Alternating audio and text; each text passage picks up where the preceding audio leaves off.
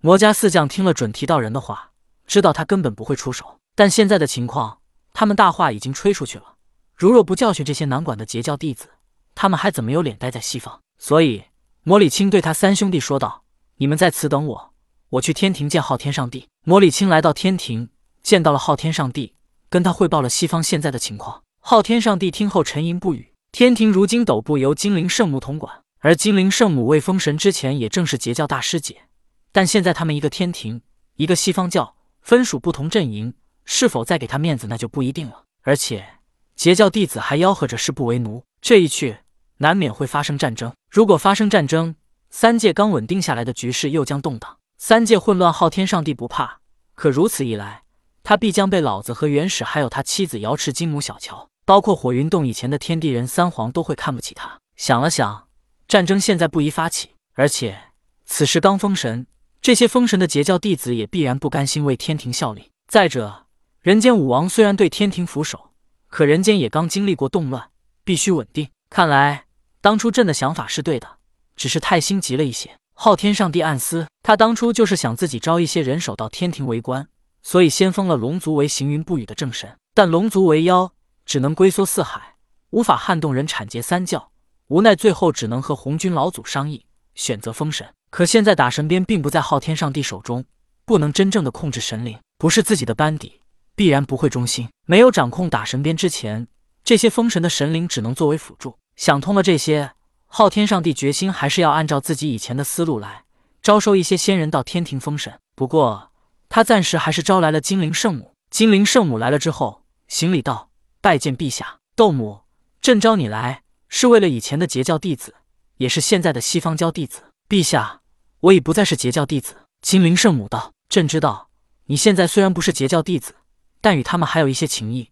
朕希望你去安抚他们。那么，陛下想要什么结果？”金灵圣母问道。“西方稳定，以天庭为尊。”昊天上帝说道。“陛下，此事应该先招来西方二位教主商议一番吧。”金灵圣母说道。“西方二教主已经来过。”只是那些弟子不尊，如果斗母能将他们安抚，便不用劳师动众，也不伤你们当年的同门之意。昊天上帝道：“既如此，那我便去西方走一遭。”金灵圣母答道：“金灵圣母独自一人，同魔礼青一起来到了西方。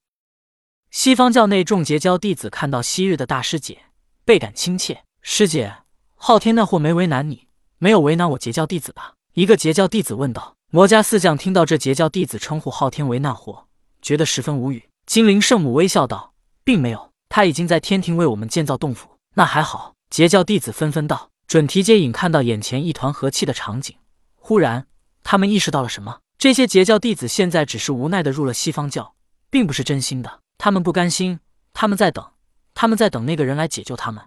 他们相信那个人一定不会将他们抛弃，而那个人就是通天教主。你们当中可有人愿随我入天庭？精灵圣母望着在场的截教弟子道。长耳定光仙听后，隐藏在人群中，不敢露头，唯恐精灵圣母看到他。准提接引一听，感觉要坏事。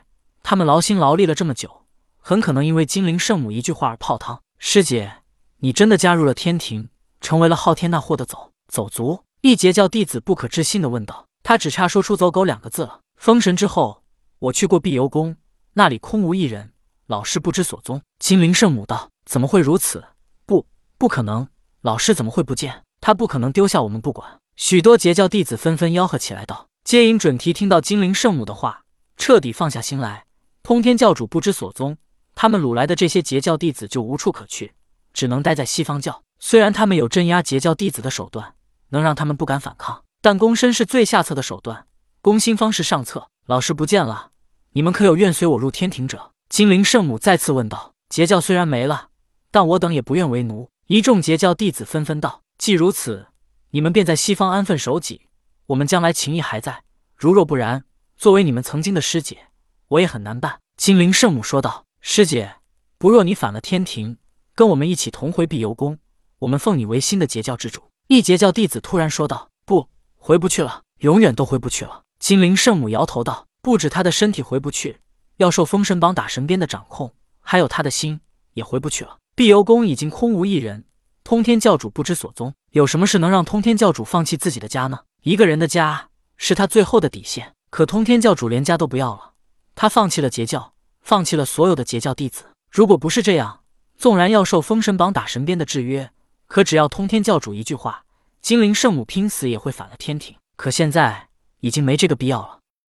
既然你们不愿入天庭，那便在这里好好修炼。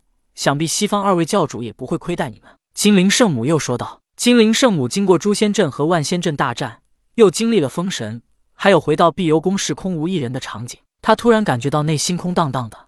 她觉得累了。师姐，不管截教在不在，你永远都是我们的师姐。你来一次也不容易，咱们必须要痛饮一番。一截教弟子说道。精灵圣母正要答话，这时他看到了躲在人群里的长耳定光仙。定光仙也看到精灵圣母看到了他。长耳定光仙低下头，不敢再看精灵圣母。而精灵圣母缓缓走向长耳定光仙，人群主动给他让出道路。精灵圣母走到长耳定光仙面前，长耳定光仙低头，手足无措。